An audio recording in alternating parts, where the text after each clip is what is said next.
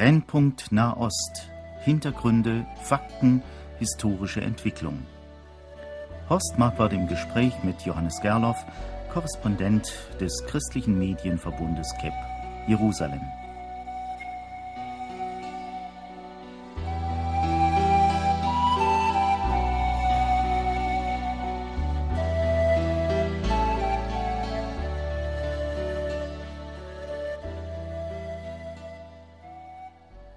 Unserer heutigen Sendung möchte ich, verehrte Hörerinnen und Hörer, mit Johannes Gerloff herausfinden, ob da eine verstärkte Kriegsgefahr besteht in Israel bzw. der palästinensischen Autonomie. Johannes Gerloff, ich grüße Sie herzlich. Wir sind über Telefon verbunden. Ich hoffe, dass wir eine äh, störungsfreie Übertragung hier möglich machen können. Wie sieht's aus in Israel? Hat man dort den Eindruck, dass die Menschen mit einem verstärkten Kampf oder sogar mit einem Krieg rechnen? Also was natürlich eine sehr starke Zuspitzung der Lage bedeutet hat, war die Entführung dieses Soldaten und der Vorgang ähm, Ende Juni ähm, bei, in, in Kerem Shalom, also das ist ganz am Süden des Gazastreifens, dort wo der Gazastreifen, Ägypten und Israel zusammentreffen. Und da wurde eben dieser Soldat, Gilad Shalit heißt er, entführt und das hat in gewisser Weise die ganze Situation zwischen den Palästinensern und Israel ähm, zum neuen Tiefpunkt gebracht, weil es ich sage einmal so, weil es der Strohhalm war, der, den, der das Genick oder das Rückgrat des Kamels gebrochen hat. Ja. Ist das äh, ein besonderer Grund wahrscheinlich von Seiten der Palästinenser, dass sie da in der südlichen Ecke das gemacht haben? Also ähm, da wird man noch wahrscheinlich monatelang auswerten müssen, was genau die Hintergründe waren. Die Palästinenser haben dort ja einen langen Tunnel gegraben, der war mehrere hundert Meter lang, sodass sie die Soldaten an der Grenze praktisch aus dem Rücken angreifen konnten. Und so eine Aktion hat wochenlange, wenn nicht monatelange Vorbereitungsarbeiten gebraucht, auch wenn das als äh, natürlich in einem Ablauf von von äh, Geschehnissen hier gerne interpretiert wird, aber das war eine von langer Hand vorbereitete äh, Aktion. Und sicher nehmen ja nun die Palästinenser diesen Tunnelbau und den Coup, den sie da gelandet haben, als einen Triumph. Das ist in der Tat so. Und das wird auch äh, von der palästinensischen Bevölkerung heute, wenn man den, den Medienberichten, ich war natürlich seit dieser Zuspitzung nicht mehr jetzt im Gazastreifen, aber wenn ich, ich war ein paar Tage vorher noch dort, wenn ich die Stimmung in der Bevölkerung ernst nehme, ist es nicht so, dass die sich jetzt als Geiseln fühlen in den Händen von ein paar Extremisten, die hier ein Spiel mit Israel treiben, sondern es ist tatsächlich so, dass die palästinensische Bevölkerung sagt, jetzt gebt den Soldaten nicht einfach frei, sondern erwartet davon, dafür von Israel einen Preis. Und das ist die gefährliche Lage, denn Israel hat gesagt, wir werden nichts dafür bezahlen. Israel ist einmarschiert im südlichen Gazastreifen und auch im nördlichen Gazastreifen stellenweise und hat gesagt, das Einzige, was die Palästinenser durch eine Freilassung des Soldaten verhindern können, ist, dass es eben die ganze Situation eskaliert.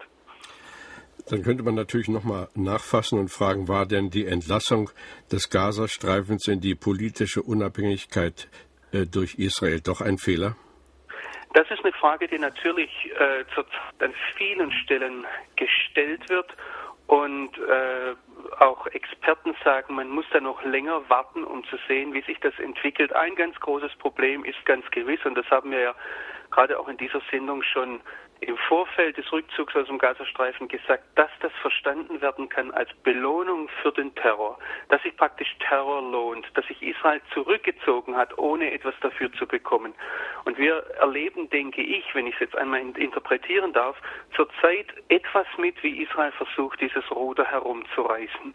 Es versucht klarzumachen, wir haben uns nicht aus Schwäche zurückgezogen, nicht weil wir dem Terror nachgegeben haben, sondern weil wir hier eine Veränderung der Lage wünschen Menschen, weil wir irgendeine Lösung suchen, die das Leben hier erträglicher macht. Ja, offensichtlich ist das trotzdem wir in einem Zeitalter der Public Relation leben, wohl Israel schlecht gelungen, diesen, diese Absicht auch den Palästinensern zu vermitteln. Na, Ja, das, das, das ist der, der eine Punkt, aber das ist sowieso ein Problem, dass die arabische Welt in einer ganz anderen Welt lebt. Man muss da auch die Sprachbarriere sehen. Es sieht ja auch bei uns kaum jemand arabische Nachrichten. Es gibt wenige Leute in Deutschland, die Arabisch können und die arabische Denkweise verstehen können und ähnlich ist es umgekehrt. Ähm, also die, ich denke, die, die breite Bevölkerung in der arabischen Welt versteht den Westen und damit auch Israel nicht. Und genauso ist es umgekehrt. Und äh, von daher besteht hier ein, ein tiefer, äh, eine tiefe Verstehenskluft zwischen beiden Kulturen. Aber ich denke, dass es auch eine, ja, eine Frage ist, inwieweit Israel das nicht durch die, durch die Public Relations oder durch die Medien rüberbringen kann, sondern einfach durch sein Verhalten. Und da war angefangen mit dem Rückzug aus dem Libanon, dann über die, die, die, äh, die Gefangenenaustauschs und auch wo, wo Israel Gefangene freigelassen hat, um Leichen von Soldaten zu bekommen, bis hin zum Gaza-Rückzug. Das waren aus arabischer Sicht eindeutige Signale, dass Israel sich zurückzieht, ohne dafür viel zu bekommen. Ja, das ist eigentlich traurig, dass die Mentalität, obwohl man da im, in der gleichen Gegend wohnt, doch so unterschiedlich ist.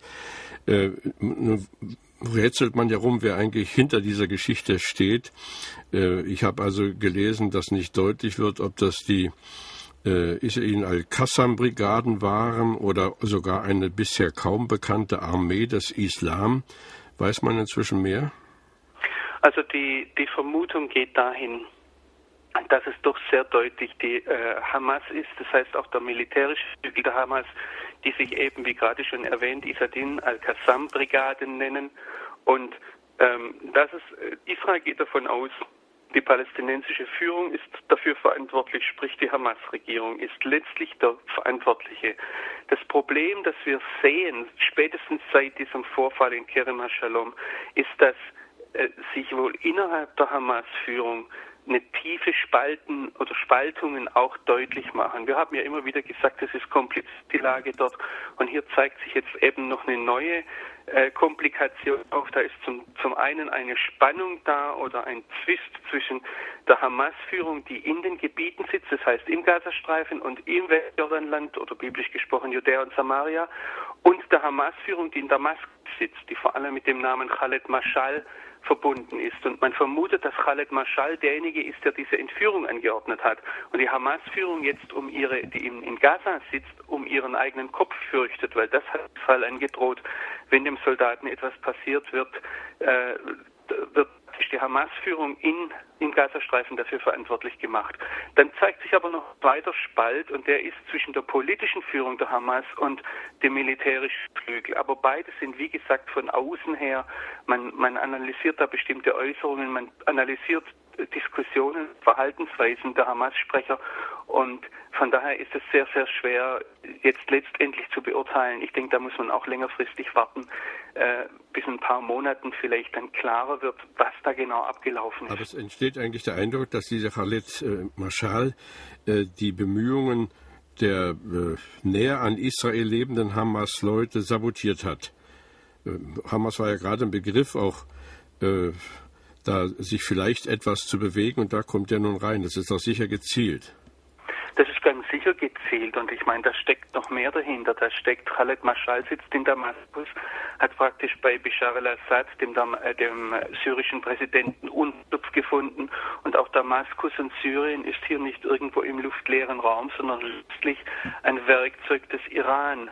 Und von daher muss man sehen, dass, sie, dass hier deutlicher denn je wird eine Achse, die seit Jahren ähm, von israelischen Geheimdiensten behauptet wird, nämlich die Achse Iran, Syrien, dann Libanon und Israel oder Palästinensergebiete, die hier am, am, äh, gegen Israel, gegen den Staat Israel und gegen die israelische Gesellschaft tätig ist. Es hat ja nur sogar so Flüge gegeben, Militärflüge über Damaskus, wohl als äh, Warnung oder als Bedrohung. Wie ist das zu verstehen?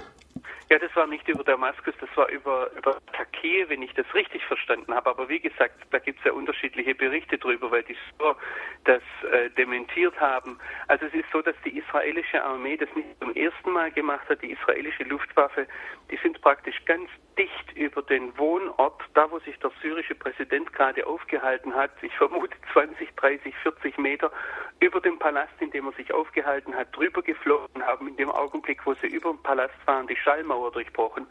was natürlich äh, nicht sehr angenehm ist, das erleben zu müssen. Und das haben sie in dem Fall über den Palast von Bashar al-Assad in Latakia. Das ist ganz im Norden an der syrischen Küste, da wo Syrien und die Türkei an der Mittelmeerküste zusammentreffen, ähm, etwas südlich. Äh, dort ist das praktisch passiert. Naja, das ist natürlich eine Drohgebärde, die auch nicht äh, gerade auf Sympathie stoßen wird. Das heizt natürlich die andere Seite auch wieder an.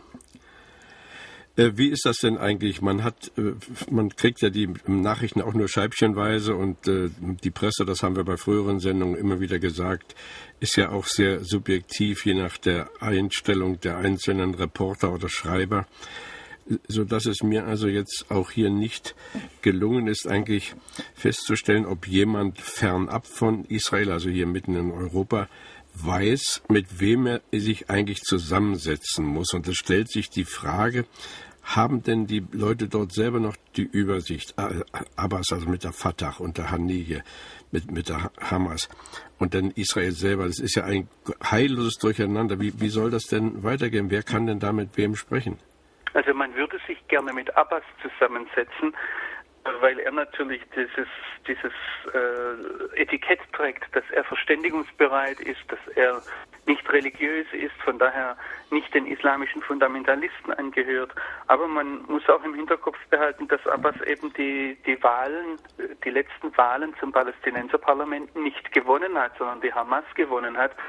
Und so sehr das irgendwo gerne weggeleugnet würde, es ist eben eine Tatsache, dass das palästinensische Volk sich für die Hamas ausgesprochen hat. Und, aber die Hamas anerkennt das Existenzrecht Israels nicht und vertritt auch ganz klar die Linie, dass sie mit Gewalt gegen Israel vorgehen möchte. Und von daher sitzt der Westen einschließlich Israels in einer, ähm, in einer etwas verzwickten Situation, ja, ja. dass sie eigentlich ja. sagen, wir wollen mit den Leuten nicht sprechen, aber sie müssten mit denen sprechen, wenn sie überhaupt mit den Palästinensern sprechen und Da war nun mal eine demokratische Wahl in dieser Region. Denn außer Israel hat ja bisher keiner Demokrat, ja doch im Irak ist das versucht, aber jetzt auch Hamas hat also sich demokratisch äh, an die Spitze bewegt und jetzt äh, kommt dann doch nichts Gutes bei raus. Ist ja ein Problem. Ja, es ist tatsächlich die einzige demokratische Wahl hier im Nahen Osten. Wir hatten auch in Ägypten Wahlen, aber dass sich die islamischen Fundamentalisten offen zur Wahl gestellt haben und gewählt werden konnten, das war einzigartig und erstmals im Nahen Osten. Also da hilft auch uns der Irak nicht drüber hinweg, weil dort ja bestimmte Elemente auch boykottiert haben. Also von daher stimmt es, das war die einzige freie, wirklich umfassende demokratische Wahl und da hatten die Islamisten mit, mit fast 70 Prozent gewonnen. Ja, also dann muss man sich nochmal überlegen, ob Demokratie dann wirklich für jedes Gebiet der Erde die Lösung ist. Äh, Herr Gerloff, haben Sie im Gespräch mit Ihren Freunden oder Politikern oder, oder Journalisten eigentlich herausgekriegt, welches Ziel Israel im Moment verfolgt? Wo soll denn das alles jetzt hin? Die haben ja den Gazastreifen frei gemacht. Jetzt sieht es aus, als wenn sie ihn wieder neu besetzen wollen. Was, was weiß man da? Also zunächst mal, Israel will den Gazastreifen nicht wieder neu besetzen, sondern das Ziel ist zum einen und vorrangig diesen Soldaten Gilad Shalit frei zu bekommen. Und das zweite Ziel ist vielleicht das sogar das von, aus der staatlichen Sicht ja noch wichtigere Ziel, dass der Beschuss von Qassam-Raketen und sogar Katyusha-Raketen mittlerweile schon aus dem Gazastreifen auf die israelische Städte aufhört. Und dann wird sich die israelische Armee ganz schnell wieder zurückziehen. So ist der Plan. Hat sie, hat sie, haben die, ja? haben die, äh, sind die Raketenbeschüsse eingestellt worden? Nein, die sind überhaupt nicht eingestellt worden. Wir hatten jetzt sogar ähm, Anfang Juli, also. Ja, ich meine, äh, trotz des Einmarsches der Truppen wird da noch weiter geschossen? Nein, da wird weiter geschossen und es gab sogar gerade in den letzten Tagen eine neue Eskalation, dass erstmals eine Kassam-Rakete eines neuen Typs mit zwei Motoren das Zentrum von Ashkelon getroffen hat.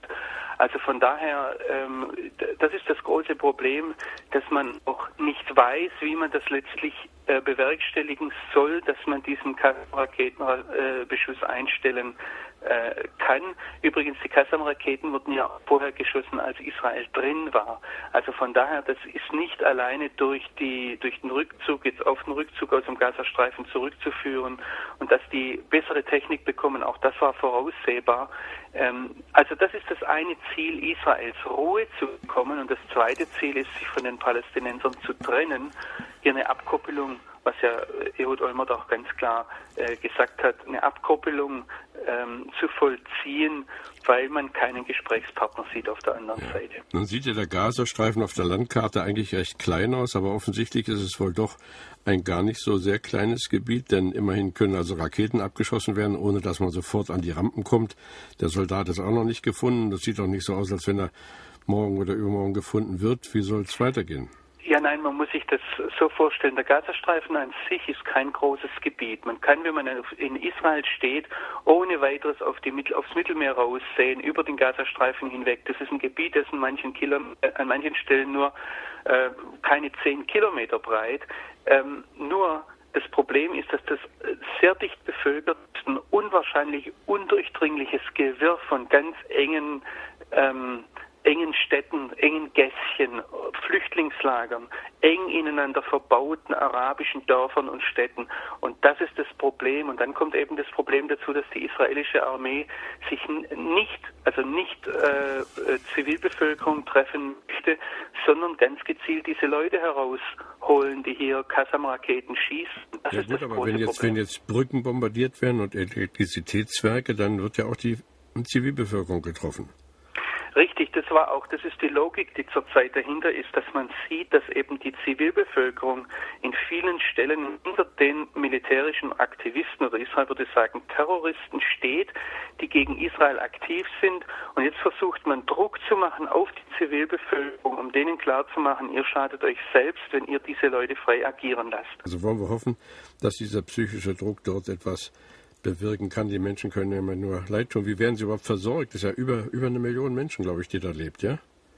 Also die werden schon versorgt und da gibt es da gibt es Möglichkeiten, wobei das für für äh, Journalisten nicht immer ganz leicht nachvollziehbar ist. Israel hat ja einen Grenzübergang im Norden des Gazastreifen gemacht, den Karni Grenzübergang. Da können die Lebensmittel, verschiedene Arten von Ölen, also auch sei das jetzt Treibstoffe oder Salatöl äh, oder Speiseöl, alles was es da so gibt, kann da einfach nur rübergeschafft werden, ohne dass es einen direkten persönlichen Kontakt gibt. Man muss sich da eine große Mauer vorstellen und für die Flüssigkeiten ist da auf der einen wie auf der anderen Seite ein Rohranschluss und dann spricht man sich per Mobiltelefon ab, sodass auf der anderen Seite eben der entsprechende Tanklaster da ist oder es geht ein Förderband durch diese Mauer durch. Also da werden Dinge rübergeschafft. Das ist eine ganz komplizierte Sache, aber äh, funktioniert offensichtlich. Die Frage ist, ähm, ob das genügt und die Frage ist, wie das äh, letztlich auch drüben verteilt wird. Ähm, also das, das ist zum Teil eine sehr undurchsichtige Sache, weil ich habe im Gazastreifen auf der einen Seite Not gesehen, wo offensichtlich nicht genug da ist. Die Israelis haben aber gesagt, wir geben genügend rüber und dann ist die Frage, wo die Dinge verschwinden. Ja. Äh, und die Waffen haben Sie eben schon angesprochen, dass die modernere Waffen haben. Wo kommen die denn her? Äh, das wüsste ich auch gerne. Aber Tatsache ist, dass es im, im Gazastreifen selbst, und das habe ich auch selbst gesehen, äh, keinen Mangel an Waffen und keinen Mangel an Munition gibt. Im Gegenteil, also die, der Waffenhandel floriert dort und da gibt es auch Leute, die da sehr reich dadurch werden. Es gab auch Journalistenkollegen, die haben da mit Waffenhändlern ausführliche Interviews gemacht. Also von daher, das ist kein Geheimnis. Äh, woher die kommen, äh, die werden wahrscheinlich über den Sinai nach Gaza hineingeschmuggelt durch diese schon zu israelischen Zeiten bestehenden Tunnels. Und äh, da kommen die Waffen dann aus aller Welt, wer immer das verkaufen möchte. Schade, dass man nicht diese Waffenhändler verhaften kann. Stattdessen ist also ein Drittel der palästinensischen Parlamentarier verhaftet worden, nachdem dieser Soldat entführt wurde. Sind die noch in israelischer Haft? Ja, die sind noch in israelischer Haft. Da wird jetzt auch nach und nach, äh, also die sind äh, verhaftet worden aufgrund ihrer Mitgliedschaft in der Hamas. Israel hat offensichtlich ähm, den, den de facto Waffenstillstand der Hamas, der über ein Jahr in, in, äh, vorhanden war, hat den geachtet und jetzt mit diesem Überfall auf Keren Shalom hat äh, die Hamas praktisch diesen Waffenstillstand gebrochen und daraufhin hat Israel die ganzen Hamas-Parlamentarier, deren sie habhaft werden konnten, in der Westbank vor allem, aber auch in Ostjerusalem, verhaftet und die werden jetzt einzeln Gerichtsverfahren bekommen.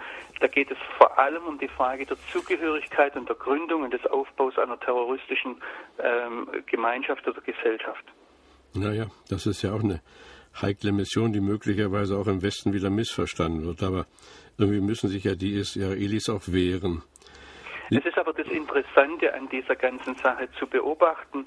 Zum einen ist es ein Phänomen, dass trotz des dauernden Beschusses im Gazastreifen, des Tage und Nächte dauernden Bombardements, bisher noch den, den äh, Palästinensern nicht die Möglichkeit gegeben wurde, irgendein Kriegsverbrechen nachzuweisen.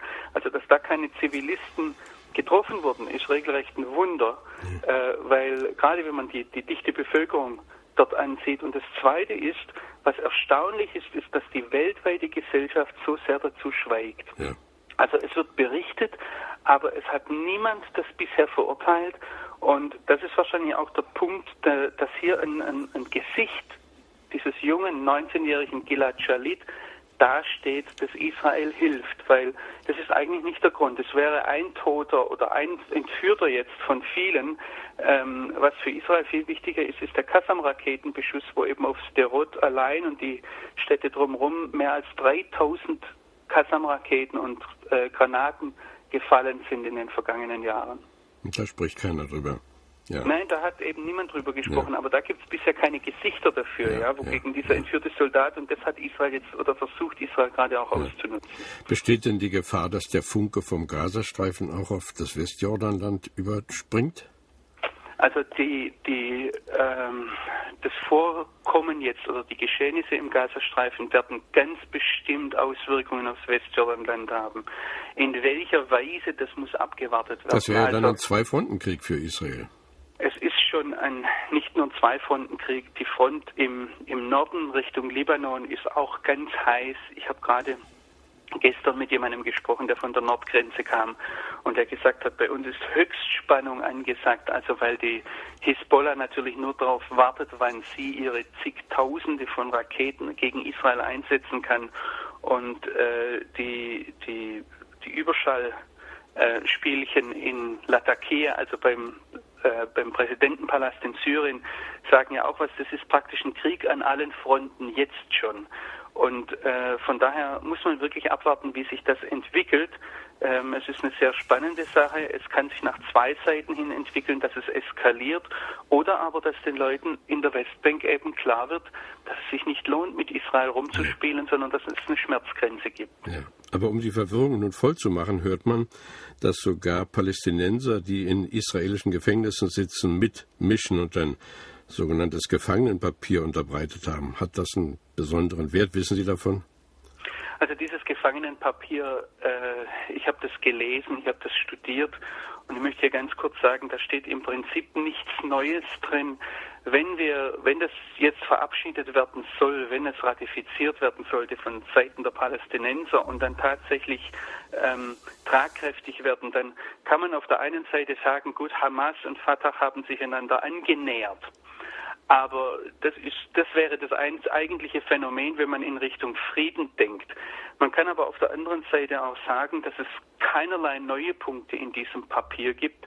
Eine indirekte Anerkennung Israels durch die Hamas ist wohl eher Wunschgedanken des Westens als eine Tatsache. Hamas-Abgeordnete haben das ganz strikt von sich gewiesen. Und äh, das Neue wäre eigentlich, dass erstmals in der Geschichte der palästinensischen Autonomie eine palästinensische Autonomieregierung offiziell sagt, doch Anschläge in Ostjerusalem zum Beispiel, in all den Gebieten, die vor 1967 nicht zu Israel gehört haben, diese Anschläge sind gerechtfertigt. Also bisher hat die palästinensische Regierung offiziell gesagt, wir sind gegen Anschläge, auch wenn sie dann Anschläge finanziert haben oder vorangetrieben haben. Jetzt wäre das erstmals rechtlich der Fall, dass sie sagen, doch Anschläge in den Gebieten von vor 1967, also die da jordanisch waren oder eben ägyptisch, ähm, die sind gerechtfertigt. Das wäre ein Novum. Aber wie gesagt, ähm, das, das äh, Gefangenenpapier bringt nichts Neues aus israelischer Sicht mit sich. Ähm, äh, es ist eine, eine, auch zum Beispiel das, das aus israelischer Sicht sehr problematische Rückkehrrecht, dass alle palästinensischen Flüchtlinge nach Israel zurückkehren können, was letztlich ein demografischer Selbstmord Israels wäre. Auch das hat sich nicht verändert, wird nach wie vor dort gefordert und ist natürlich aus israelischer Sicht vollkommen unannehmbar. Ja. Aber äh, hört denn bei der Fatah oder den Hamas, hört da jemand auf die Gefangenen Genossen? Ja, natürlich. Also vor allem Marwan Barghouti, der, äh, das sind ja auch äh, Parlamentsabgeordnete, sie wurden gewählt, während sie gefangen waren. Auch das ist ein, eine interessante Sache, die sonst sowohl in der Weltgeschichte selten vorkommt. Ähm, Marwan Barghouti durfte, wenn es einen Erben Yasser Arafats gibt und wenn er von, von, von breiten Volksmassen ähm, ein, als Erbe angesehen wird, dann ist es Marwan Barghouti und er dürfte mit der populärste Palästinenserführer momentan sein, der nicht innerhalb der Hamas steht, sondern auf der Fatah-Seite. Ja. Nun sprachen Sie eben davon, dass äh, erstmalig auch die israelischen Bemühungen ein Gesicht haben, dass man eben nicht nur theoretisch äh, debattiert, sondern sagt, hier ist einer unserer Leute äh, in Gefahr. Äh, berührt das irgendjemand in der internationalen Szene? Ist irgendeine internationale Vermittlung in Sicht? Also ähm, Ägypten oder EU oder was? Da müsste ich jetzt direkt Drähte zum Geheimdienst haben, ja, okay. um das beantworten zu können. Also da, da weiß ich natürlich nicht, was im Hintergrund läuft, ja. aber die offiziellen Bemühungen, zum Beispiel der Ägypter, die scheinen gescheitert zu sein. Auch die Bemühungen von Mahmoud Abbas und Ismail Haniyeh, also dem äh, Hamas-Premierminister, scheinen gescheitert zu sein. Äh, von daher, das ist eine sehr undurchsichtige Sache. Was da läuft, weiß ich nicht. Ich weiß nur, dass Israel von seiner Seite gesagt hat, dass sie zu keinem Handel bereit sind und keine anderen Gefangenen dafür freilassen werden. Ich habe nur deshalb gefragt, weil ja in dieser ganzen Geschichte auch noch Pulver steckt.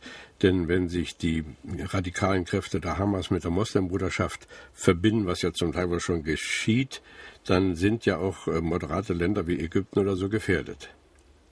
Das ist der Punkt, warum sich Ägypten so, äh, so stark dort engagiert, denn ähm, es wird zwar offiziell immer betont, dass die Hamas eine, eine eigenständige Organisation ist, tatsächlich ist es aber gar nicht nötig, dass sie sich miteinander verbinden, denn die Hamas ist im Prinzip der palästinensische Zweig der Muslimbruderschaft.